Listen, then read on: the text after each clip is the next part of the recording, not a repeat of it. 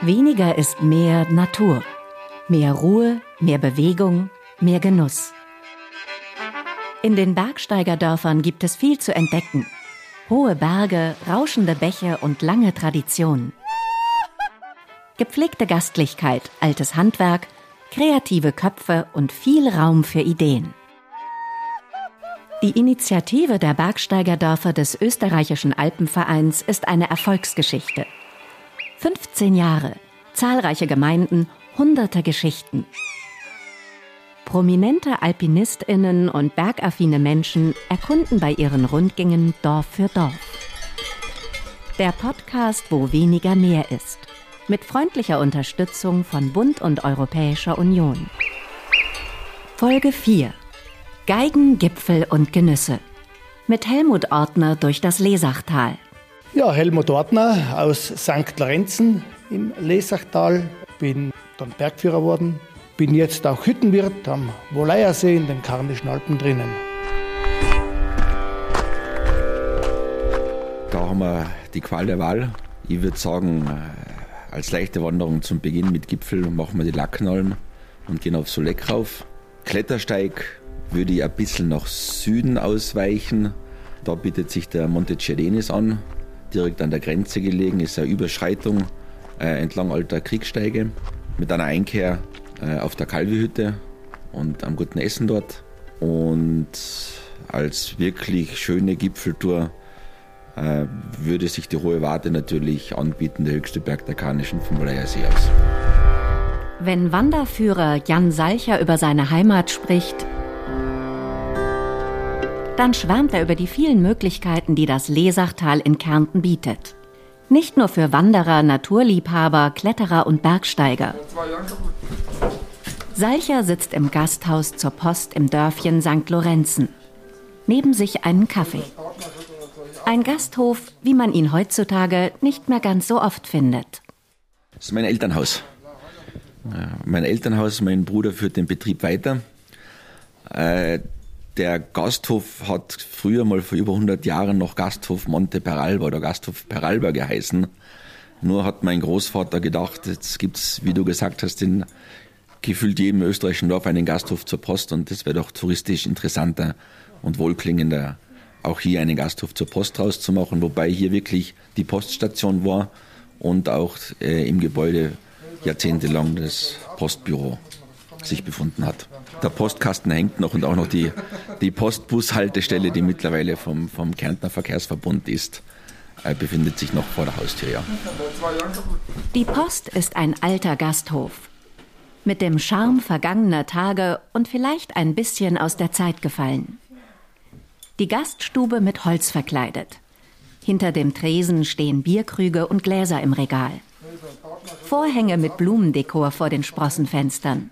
Theke, Tische, Bänke, Stühle, alles aus dem Holz des Lesachtales gefertigt. Im Obergeschoss befindet sich ein großer Saal, in dem bis heute Veranstaltungen jeder Art stattfinden.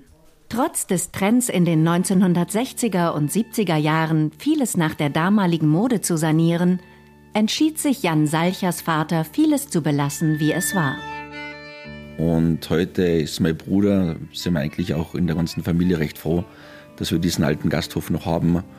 Und, und schöner, was du gesagt hast, das erinnert dich an deine Kindheit.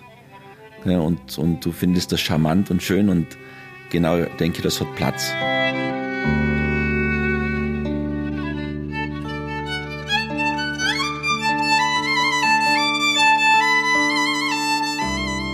Jan Salcher lächelt, auch als er über das Lesachtaler Urgestein Helmut Ortner spricht. Er kennt den Bergführer und Abenteurer seit vielen Jahren aus der Arbeit im österreichischen Alpenverein und von unzähligen Begegnungen. Ja, natürlich. Also wir haben unsere Ortsgruppe, die Karnischen, die haben wir vor über 20 Jahren gemeinsam gegründet. Er war lange im Vorstand tätig.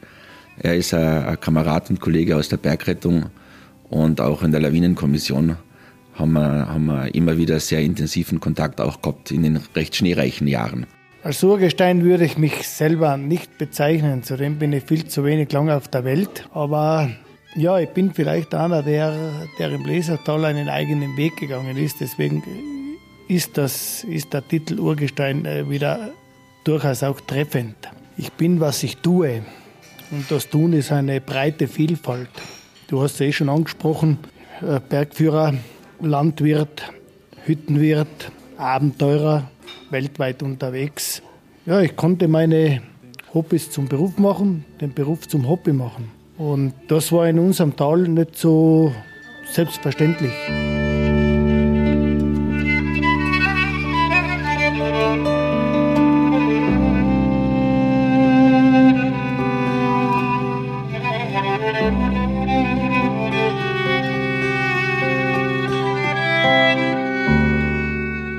Was ist im Lesachtal schon selbstverständlich? Dass das Bergsteigerdorf aus mehreren Ortschaften besteht? Aus Maria Lugau, aus St. Lorenzen, aus Liesing, aus Birnbaum und weiteren Weilern? Dass das Lesachtal seit vielen Jahren einen touristischen Weg eingeschlagen hat, der im gesamten Alpenraum eher selten gegangen wird? Dass die Menschen im Lesachtal auf besondere Art und Weise von der Natur- und Kulturlandschaft geprägt sind? Vom Wald, den steilen Hängen, der Geil und von den Karnischen Alpen mit den zahlreichen Hausbergen? Sagen wir so, es hat jede Ortschaft den eigenen Hausberg, der von, von dort viel begangen ist. Ähm, der höchste Berg ist die Hohe Warte. Ähm, der Hausberg der Lugauer zum Beispiel ist der Zwölferspitz, eher selten begangen. Der Hausberg von die Lorenzner, wir haben zwei. Wir haben in Riebenkofel auf der Nordseite des Tals, aber auch den Hohen Weilstein oder Monte Peralba, wie er im Italienischen heißt, im Frontal, der eigentlich von, sage mal, von den meisten Leuten einmal im Jahr bestiegen wird, weil es der Hausberg ist und einen schönen Blick auf Florenzen bietet.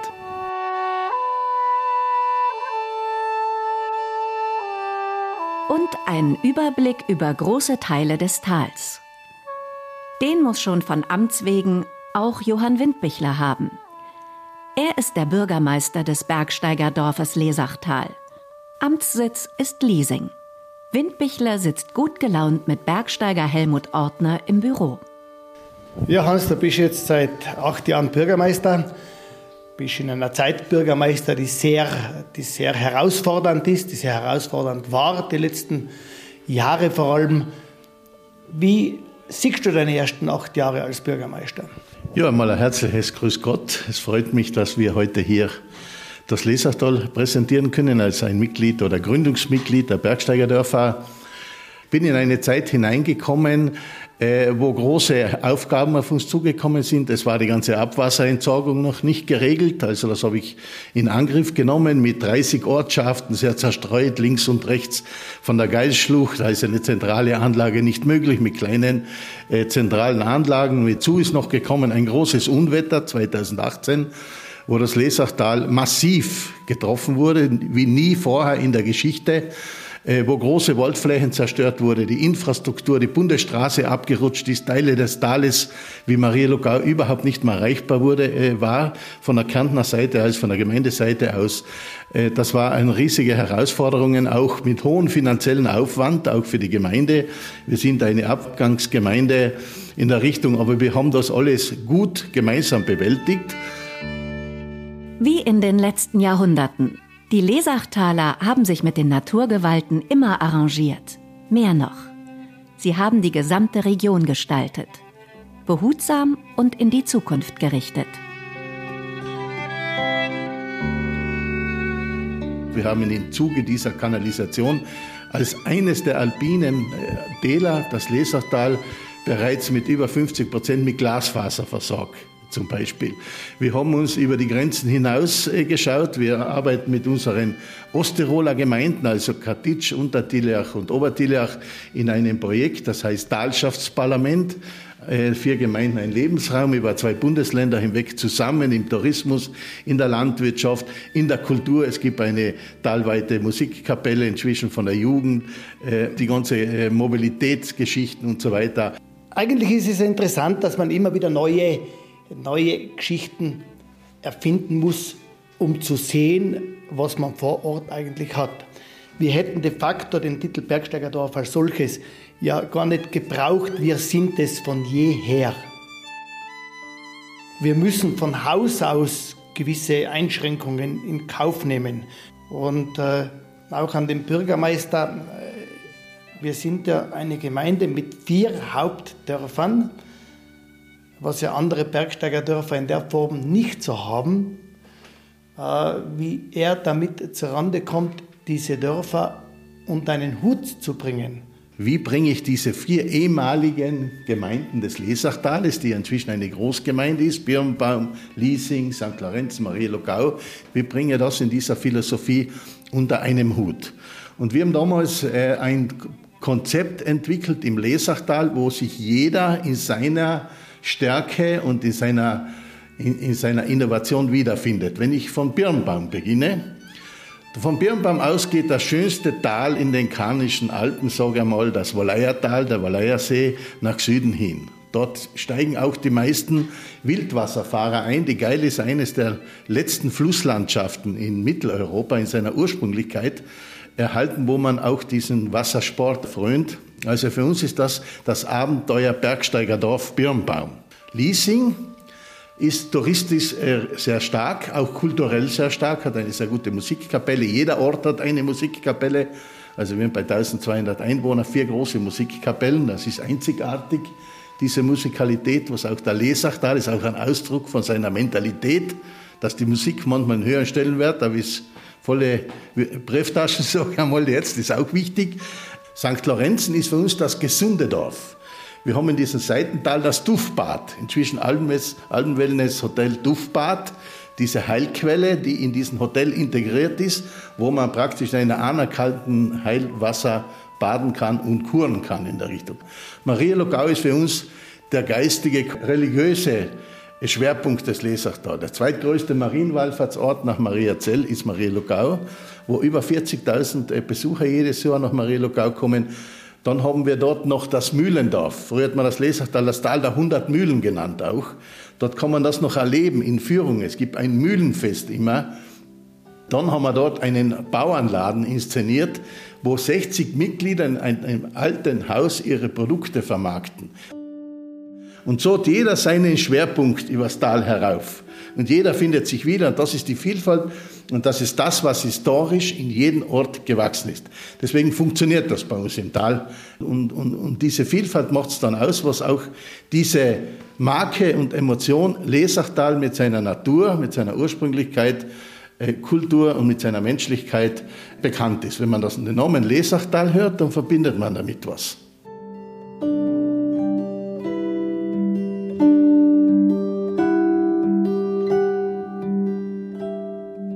Einem Bergsteigerdorf, in einem Tal, das schon lange einen naturnahen Weg beschreitet und dafür Auszeichnungen bekommt. Alles im Lot sozusagen. Auch beim Tourismus hält das Lesachtal die Balance. Es gibt nicht mehr Gästebetten als Einheimische, damit sich die Gastgeber auch richtig um ihre Besucher kümmern können, findet Bergsteiger Helmut Ortner. Verständlich, Bürgermeister ist selber geprüfter Bergwanderführer. Er ist ja ein eingefleischter Obergeiler. Und Obergeil ist ja, hat ja eine Vielfalt wie, wie eigentlich wenige Ort, Nebenortschaften im Lesertal, wo man vom eigenen Haus aus sehr, sehr viele Tourenmöglichkeiten hat. Aber ja, er hat sicher seine Lieblingstour und, und die, wird uns, die wird uns selber verraten, wo die hinführt. Ja, so wie der Helmut richtig sagt, ich komme ja aus Obergeil und wir haben sehr viele, also dort ist wirklich, die Bauern vermieten alle, wir haben sogar drei Gasthöfe drüben. Bei uns geht zum Beispiel aus dem ganzen Ort kein Unselbstständiger arbeiten. Wir sind alle selbstständig. Bauern und, und, und, und, und Vermieter und äh, warum ich Bergwanderführer bin, ist, weil ich mit meinen Gästen jede Woche eine Wanderung mache. Aus sicherheits- und äh, rechtlichen Gründen habe ich die Ausbildung gemacht weil ich schon ein paar Mal knapp bei einem Unfall vorbeigeschlittert bin mit meinen Gästen. Und dann habe ich das gemacht und ich bin sehr, sehr froh, dass ich diese Ausbildung gemacht habe, weil ich sehe, wie vielfältig die, äh, diese ganze Führerei von Wetterabschätzung, äh, von Führen in der Gruppe äh, rundherum, dass man da lernt, kann ich nur jedem empfehlen. Und meine Lieblingstour ist natürlich vom Haus weg der Gamskofel gleich rauf und hinten runter ins Obergeiler Tal bei der Enderberghütte einkehren und dann übers Obergeiler Tal zurück und das erste Lokal, wo es ein gutes Bier gibt, ist das die Hofschenke Mühlenstüber, die gehört zu unserem Hof auch. Ja, habe noch das seltene Glück, dass ich meine Hausadresse die Hausnummer 6 ist und meine Adresse ist Obergeil 6. Das ist leicht zu merken.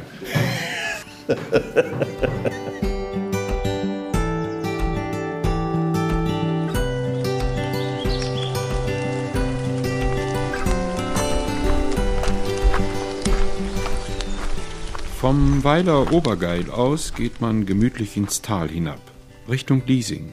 Vielleicht eine Stunde bis zur Kirche, die dem heiligen Nikolaus geweiht ist. Der weiße Turm ist von weitem schon sichtbar.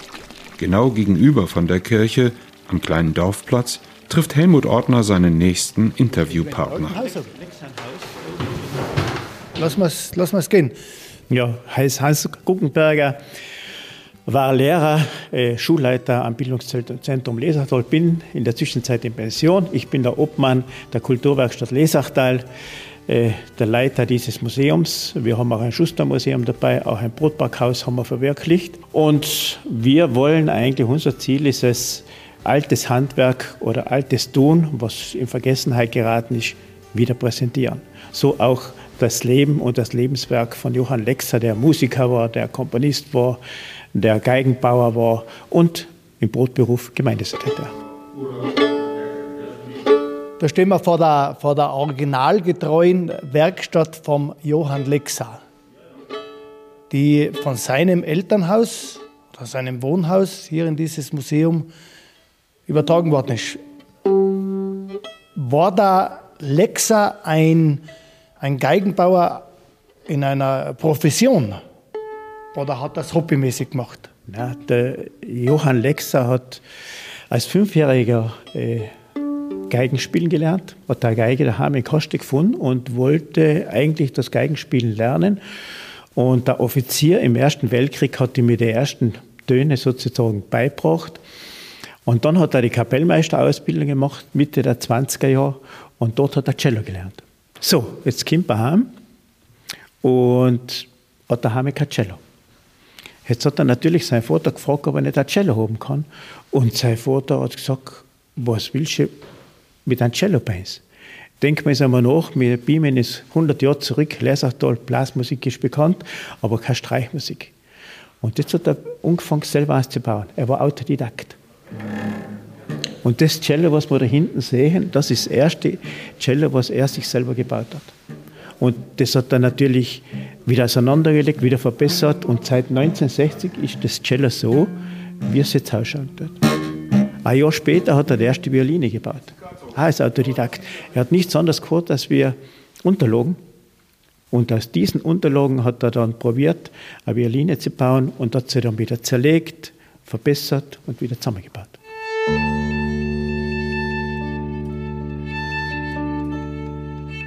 Aus diesen Versuchen wurde eine Passion.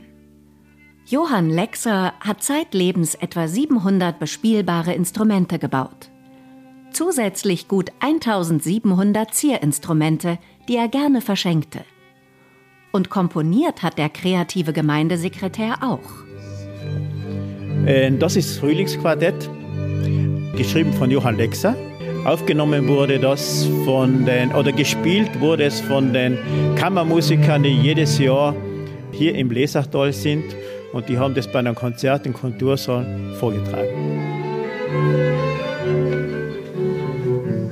In Lexers Wohnhaus fand man nach seinem Tod 1980 noch jede Menge Rohmaterial. Geigenböden, Geigendeckel, Geigenhälse. Etwa 1500 Stück. Er hatte offensichtlich noch einiges vor. Davon kann man sich jetzt im Liesinger Geigenbaumuseum überzeugen. Wo hat er das Holz für die Geigen hergenommen? Das hat er alles aus dem Leersachtal. Also wenn man hernehmen den der Deckel, ist aus Fichte und das beste Holz ist eine Haselfichte. Da hinten auf der Bandsage haben wir Haselfichte liegen da. Das ist das beste Tonholz. Das verwenden auch die, die Geigenbauer in, in Cremona, in, in draußen im Mittenwald in Bayern. Der Boden ist aus Ahornholz. Und so, Johann Lexer hat ja keinen Balkon und wenn der irgendwo gehört hat, dass wieder Holz gehackt wird, dann ist er durch den Balkon und da geschaut, ob er nicht ein gutes Holz findet. Weil die Haselfichte ist erkennbar, weil sie eine stärkere Rinde hat. Und Ahornholz hat auf einen Musikkollegen bekommen. Und zwar von Niedergeil, von Blimler Hansel, der hat da so einen groben Kot, wo man schwer dazugekommen ist und da ist Ahorn gewachsen. Ahorn ist ja als Brennholz verwendet worden. Und dann hat er gesagt, dann halt gefragt, ob ich wieder einmal ein Ahorn haben kann. Er hat gesagt, geh rein, noch tagt er. Und der Graben, wo das wachsen tut, der heißt heint noch Ahorn Graben. Apropos Holz. Dafür war und ist das Bergsteigerdorf Lesachtal berühmt. Seit jeher. Schon in früheren Jahrhunderten ging das Holz bis nach Italien, vor allem aber nach Venedig. Man sagt da, äh, Stradivari und die be bekannten und berühmten Geigenbauer in Cremona hätten Holz gesucht herauf bis ins Lesachtal. Und die Gondeln sollen nahe Lesachtal auf Fichte gebaut worden sein. Und es gibt Nachweise, dass man übers Frontal Holz nach Italien verkauft hat. Das hat man im Winter hineintransportiert und dann hat man drinnen so große Holzrohre gemacht wegen dem Schnee und da hat man es durchgelassen. Das war mir auch bekannt, ja, hat man uns in der Schule gelernt, dass äh, die Pfähle, auf denen Venedig steht, zum Teil aus dem Lesertal gekommen sind. Weil es dann in Holz gut geeignet ist fürs Wasser.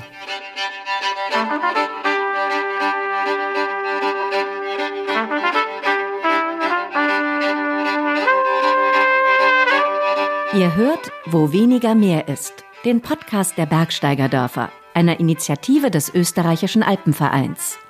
Produziert mit freundlicher Unterstützung von Bund und Europäischer Union.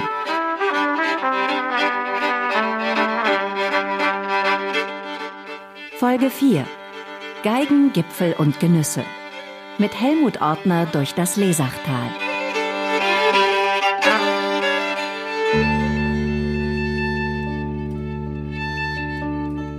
Mit der Kulturwerkstatt verfügen Liesing und das Lesachtal über ein begehbares Gedächtnis. Hans Guggenberger und das gesamte Team werden nicht müde, all die alten Dinge und Ereignisse zu sammeln, aufzubereiten und der Öffentlichkeit zugänglich zu machen. Die Geschichte des Tales geht weit zurück. Obwohl die ersten Siedler vergleichsweise spät kamen, um 1000 nach Christi Geburt. Bis dahin galt das Lesachtal als unzugänglich und wild. Die ersten Menschen, die sich hier niederließen, waren Slawen. Hans Guggenberger und wir dürfen das nicht so vorstellen, dass sie da unten aufkommen von Kötschach und jetzt machen wir da was Freies, sondern das kam über Osttirol. Wir haben zum Beispiel äh, erste slawische Siedler bei uns und die haben über der Waldgrenze unser Gebiet genutzt als Alpen. Und dann haben sie sich immer weiter von oben herunter gewagt. Und äh, wir haben ja bei uns slawische Namen, zum Beispiel Palas slawisch, Liesing ist slawisch. Das Zentrum der slawischen Namen ist zwischen St. Lorenzen und Liesing. Das seien sozusagen die ersten Gebiete, die besiedelt worden sind. Ich will Ihnen auch sagen, wir sagen da oben zu dem Berg Rübenkofel, die Lorenzer sagen Polizei. Das ist der slawische Name. So eng liegt das alles, liegt das alles beieinander. Und dann haben sie sich äh, niedergelassen, zuerst im Sommer und dann haben sie weiter gerodet und dann sind sie auch im Winter da geblieben. Und eins muss man sagen, um 1000, man hat keine, Heiz, keine Heizung gehabt, es war kalt, wir kennen unsere Winter, dann sucht man natürlich die Sonnenseiten, sich dort niederzulassen, äh, um äh, im Winter warm zu haben. Und früher hat es keine Rolle gespielt, da hat man die flachen Felder nicht gebraucht, sondern hat man die Steilhänge gebraucht. Warum? Weil man alles mit der Hand gemacht hat. Dann hat man das, beim Mähen tut man sich leichter, wenn es steil ist, beim Heireichen tut man sich leichter, beim Hai transportieren tut man sich leichter. Deswegen hat man diese Steilflächen, die man heute nicht mehr so bewirtschaften will, damals genützt. Interessant, äh, eigentlich würde man davon ausgehen, dass man ein Tal von unten nach oben besiedelt und äh, bei uns hat es scheinbar umgekehrt stattgefunden. Ja, das ist vielleicht ein bisschen ein Zeichen äh, des Lesachtalers auch, das Markenzeichen des Lesachtalers. Er ist ein bisschen anders wie, wie andere und äh, vielleicht hat das darin seinen Ursprung.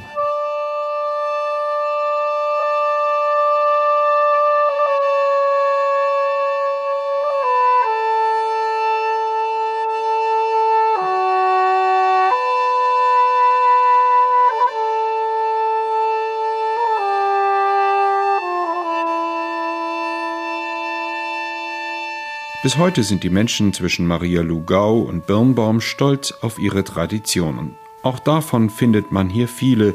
Eine ist die Lesachtaler Brotbackkunst, seit dem Jahr 2008 Kulturerbe in Österreich.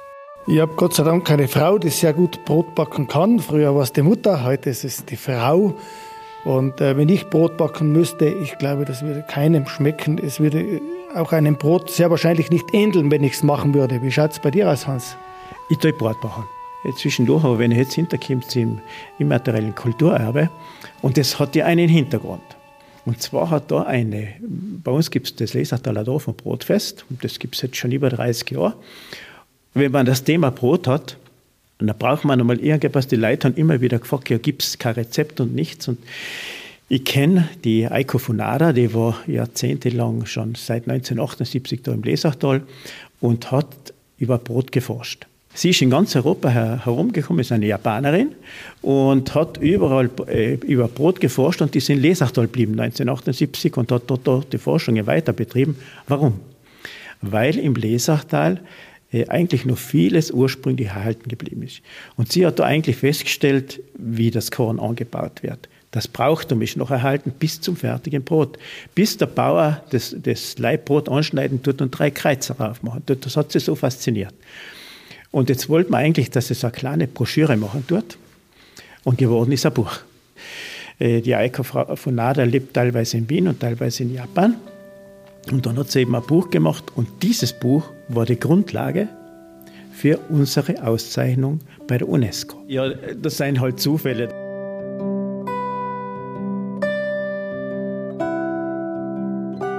Ganz und gar kein Zufall ist es, dass sich Katrin Unterweger vom Jörgeshof der Tradition des Brotbackens verpflichtet fühlt.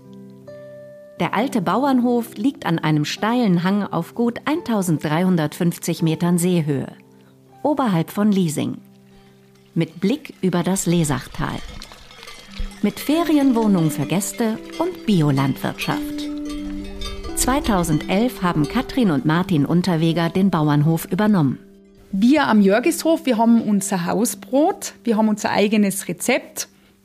Und natürlich hat äh, jede Bäuerin, jeder Bauer sein eigenes Rezept. Und es schmeckt da jedes Brot anders. Natürlich ist auch das kein Massenprodukt. Es ist auch das Korn bei der Ernte jedes Jahr anders. Und das ist natürlich dann schon was Einzigartiges, weil, weil man wirklich sagt, in jedem Haus gibt es ein anderes Brot und das schmeckt da überall anders.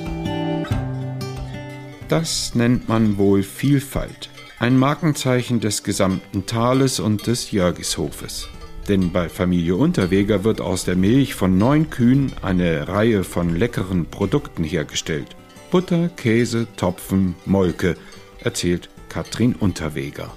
Verarbeitet ist die Milch am Jörgishof ähm, meines Wissens schon immer geworden, aber nur für den Eigenverbrauch. Also die Schwiegermama, die hat da immer schon ein bisschen was, äh, ein bisschen an Käse, Butter und so weiter, was früher ja eigentlich jeder bäuerliche Betrieb gemacht hat.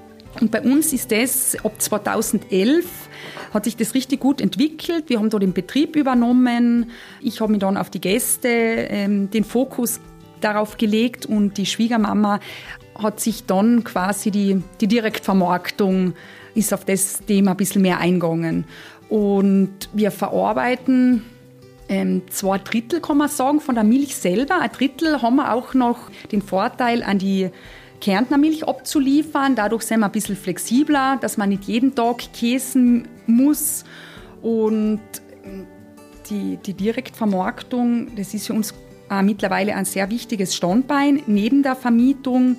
Und worauf ich noch aus will, ist, dass ähm, früher war der Landwirt die Landwirtin, der Bauer, die Bäuerin da, um einfach zu produzieren. Das ist alles ausgelegt worden. Die Molkerei ist für die Vermarktung zuständig. Ähm, die Zeiten haben sich geändert. Ähm, der Bauer ist nicht nur da, um zu ernähren, sondern auch um, um eine gewisse Lebensqualität zu bieten. Das ist ja ähm, schon, Ernährung ist ja ein, ein Trend, gesund, ungesund, Fast Food, Slow Food. Und da gilt jetzt auch ein gewisses Marketing, Geschick an den Tag zu legen und den Konsumenten aufzuzeigen, welche Vorteile, was das Essen mit dir macht, Wir bieten ja auch die Slowfood-Kurse an, wo die Gäste zu uns kommen, Gäste, Einheimische, die was uns über die Schulter schauen, wie so ein Produktionsablauf überhaupt äh, über die Bühne geht. Und das ist ganz interessant. Da kommen Leute, die was einen landwirtschaftlichen Hintergrund haben oder auch Gäste, die überhaupt äh, keine Ahnung haben von der Landwirtschaft, von der Vermarktung. Denn vielen Menschen ist nicht bewusst, welcher Aufwand betrieben werden muss. Ungefähr 23 Liter Milch sind nötig, um ein Kilo Butter zu produzieren. Das schärft das Bewusstsein bei den Verbrauchern und erklärt, wie Preise für Qualität zustande kommen. Insgesamt geben die Kühe vom Jörgeshof rund 60.000 Liter Milch im Jahr. 40.000 davon verarbeitet Familie Unterweger direkt am Hof. In der Luft liegt ein leicht säuerlicher Duft. Typisch für eine Käserei. Das gesamte Inventar strahlt blitzeblank. Die Hygienevorschriften sind streng. Katrin Unterweger geht an den großen Schrank aus Edelstahl. Sie holt tief Luft und öffnet die Tür. Ein würzig intensiver Geruch erfüllt den Raum. Ja, das ist unser Bio-Heumilchkäse.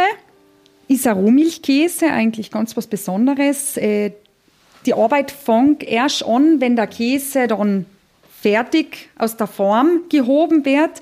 Der muss äh, jeden Tag äh, umgedreht werden, geschmiert werden, der wird eingesalzen und der wird dann bis zu einem halben Jahr, manchmal haben wir sogar ein, bis zu einem Jahr einen Käse, der ist dann ganz intensiv, kommt dann bald schon dem Parmesan nahe und ja, desto länger er gereift wird, desto intensiver schmeckt er.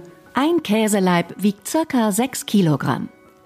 Aufs Jahr gerechnet produziert der Jörgeshof etwa 150 davon. Damit nicht genug. Auch Topfen, Molke, Joghurt, Frischkäse und Butter gehören zur Angebotspalette. Viel Arbeit, die aber Freude macht, sagt Katrin Unterweger, die sich das lange Zeit nur schwer vorstellen konnte. Und wie ich das erste Mal daherkommen bin, muss ich ganz ehrlich sagen, dann ist es mir auch so ergangen wie manchen Gästen, die, die zu uns kommen. Einmal ähm, abschreckend sogar war für mich das erste Mal, wie du ausgestiegen bin.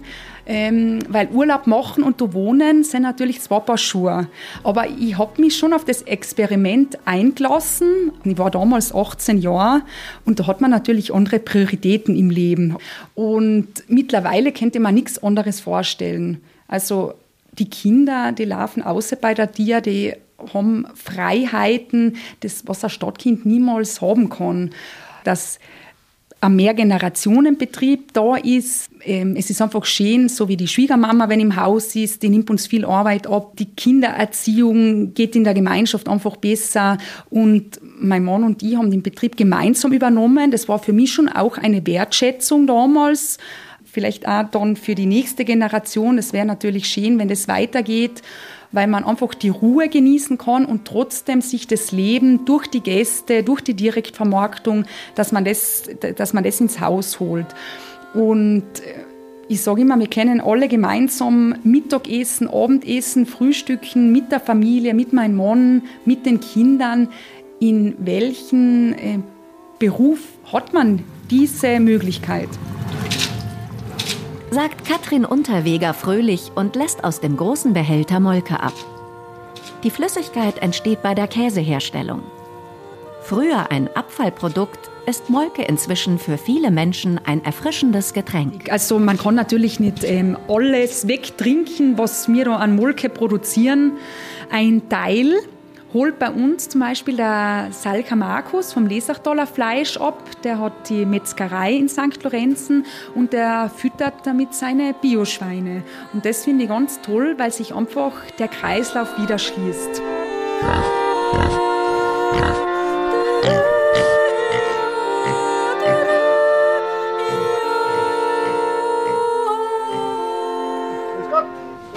Lehre. Ist gut. Musst du mal was singen? Aber ja. ich denke, ist ein Schnapsel, oder? Das ist Nein, ich, ich trinke nicht. Das zwar? Trinkt ihr nicht, oder? Ja, hallo, der Salcher Markus. Ich bin Bio-Bergbauer begeisterter und ein altes Handwerk mache ich auch noch. Ich habe die Fleischerei mit eigener Schlachtung und Produktion. Und das hier im Lesachtal. Ja, Markus, du bist ja kein gebürtiger Lesertaler, hast zwar Lesertaler Wurzeln, dein Vater stammt aus dem Lesertal, aber eigentlich kommst du aus Kötschach-Mauten. Und was hat die bewogen, ins Lesertal zu gehen? Naja, das war so, der Lea und ich, wir haben 1999er Zusammenarbeit. Wir haben das Tier äh, vom Lesertal am Schlachtbetrieb vor Ort in St. Lorenz immer geschlachtet und die Wurstproduktion haben wir damals in meinem Pachtbetrieb in Mauden gemacht. Durch mehrere sagen wir, Umstände haben wir dann eigentlich gesagt, nein, wir drehen den Spieß um. Wir gehen zurück zur Qualität dieses Tales, bauen diesen ursprünglich aus den 30er Jahren bestehenden Fleischereibetrieb zu einem EU-reifen Projekt aus. Ja, und so ist 2005 im späten Herbst äh, der Standort neu adaptiert worden und seitdem sind wir beruflich, aber auch privat im Lesachtal zu Hause. Du bist ja nicht nur Fleischer, sondern bist ja auch ähm, begeisterter Landwirt und äh, hast ja einen Hof auch erworben im Lesachtal. War das immer dein Ansinnen, das eigene, eigene Rind äh, zu züchten, hochzufüttern und dann zu schlachten? Oder was hat, die, was hat die bewogen, jetzt beide Schienen zu fahren? Seit ich denken kann, habe ich immer gesagt, wenn sie mich gefragt haben, was ich einmal werden will, habe ich immer gesagt, ich wäre Bauer. Ich bin aber erst so quasi mit 14 Jahren draufgekommen, dass wir daheim keinen landwirtschaftlichen Betrieb haben, äh, nur ein Katz und zwei Goldfisch. Das war unsere tierische Ausstattung.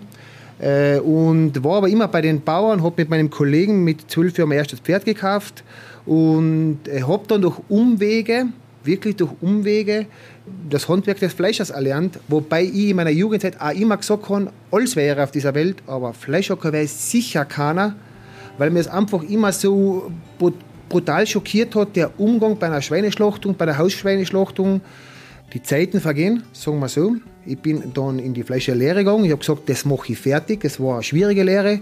Ich bin dann aber noch einen Schritt weiter gegangen. Ich bin dann nach Innsbruck gegangen. Ich habe draußen den Meister gemacht. Ich war dreieinhalb Jahre der jüngste Fleischermeister Österreichs. Nach bestandener Meisterprüfung kommt Markus Salcher zurück ins Lesachtal. Dort pachtete er durch glückliche Umstände einen landwirtschaftlichen Betrieb. Ein Traum ging in Erfüllung. Biobauer mit dem eigenen Hof. Und den umzubauen auf das, wo wir heute daheim sind. Mit der Zucht alter Rinderrassen, Zucht alter Schweinerassen, mit dem Ollenbau alter Getreidesorten und nach dem Slogan so quasi, ähm, für mich persönlich sehr wichtig, Bio, wir schauen aufs Ganze. Und das ist mir so wichtig, weil ich bei der Geburt bei meinen Kalbern dabei bin, weil das Kalb ab dem Tag einen Namen trägt und ich, klingt ein bisschen witzig, aber es ist die Wahrheit. Und ich aber auch das große Glück habe, dass ich dann bei der Schlachtung auch der Mensch bin, der diesen Akt vollziehen, sagen wir, muss. Und deswegen ist das Ganze eine, ganz eine runde Geschichte mittlerweile für mich. Und ich möchte im Moment keinen beider Betriebe oder Betriebszweige missen, weil es einfach, glaube ich, nur so geht. Speziell fürs Tier als Lebewesen. Biobauer, Biofleischer. Zwei Fulltime-Jobs. An sieben Tagen die Woche. Keinen möchte Markus Salcher jedoch missen. Er liebt, was er tut. Aus Überzeugung. Ja, scheint sich zu bewahrheiten, dass man, dass man, wenn man was gern tut, dass es eigentlich wurscht ist, wenn man viel Arbeit hat. Nicht? Und äh, so wie es bei dir ausschaut, ist die Arbeit ja nicht als, als Arbeit für dich als Arbeit zu sehen, sondern als Hobby, als Erfüllung. Und deswegen wahrscheinlich auch möglich, dass du äh, in der Lage bist, das so zu machen. Ein anderer, der die Arbeit als Arbeit sieht, würde, würde das wahrscheinlich allein von, von, psychisch, von der psychischen Belastung nicht schaffen, weil er, weil er in der Arbeit zugrunde geht dann. Die sage, äh, sein dir der, der Beruf als Bergbauer ja ein Traumjob. Du bist körperlich fit, du bist geistig fit, du produzierst a, a, a, in irgendeiner Art und Weise ein Lebensmittel oder ein Nahrungsmittel und nebenbei schaut es einfach für meine Begriffe geil aus, wenn du heute auf einen Rahn aufschaust, wo du siehst, die Maschinenspur ist hin und her gelaufen, der ist sauber gepflegt, da ist alles ordentlich gepflegt äh, und naja, und äh, man spürt es alleweil bei unseren Gästen, die ja im Lesertal ja eigentlich seit, die meisten, seit Jahrzehnten kommen, dass dies eigentlich die Wertschätzung ist im Hintergrund, was unser Tun jeden Tag eigentlich bestätigt.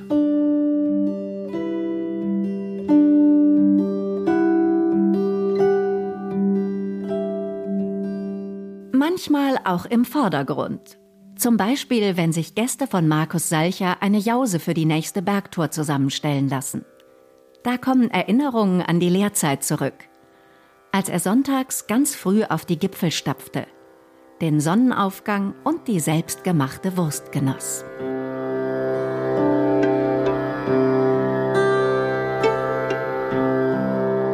In meiner Jugendzeit die beste Jause, die beste Jause war für mich alleweil eine, richtig gut getrocknete polnische oder also ein richtig gut hartes Hauswürstel, ein gutes dunkles Brot dazu. Also mir kommt noch für etwas, etwas besser so für unterwegs. Das war einfach allweil herrlich.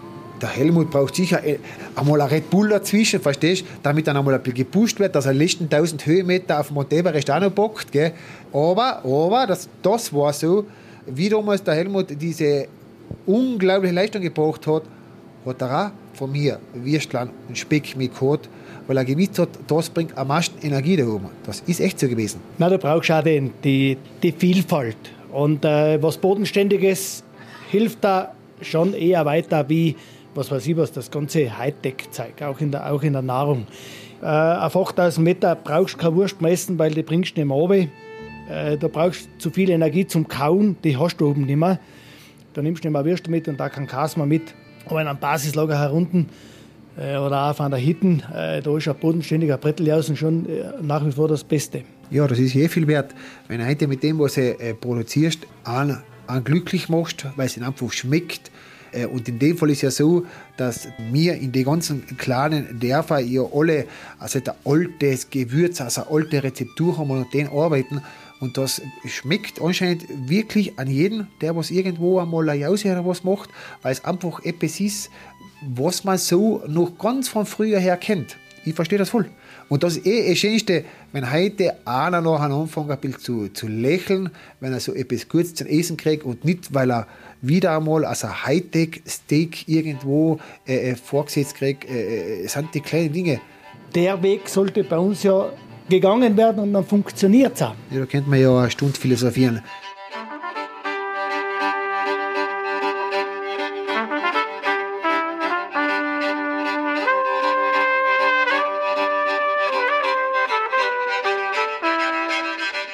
Das war der Podcast der Bergsteigerdörfer. Folge 4. Geigen, Gipfel und Genüsse. Mit Helmut Ortner durch das Lesachtal. Gestaltung Jörg Wunram und Christoph Schett von den Freizeitproduktionen. Musik Ramsch und Rosen. Wenn ihr mehr wissen wollt, findet ihr uns im Internet unter www.bergsteigerdörfer.org. Diesen Podcast findet ihr überall, wo es Podcasts gibt. In der nächsten Folge hört ihr mit Alexander Huber durch das Wilgratental. Dieser Podcast wird erstellt mit freundlicher Unterstützung von Bund und Europäischer Union.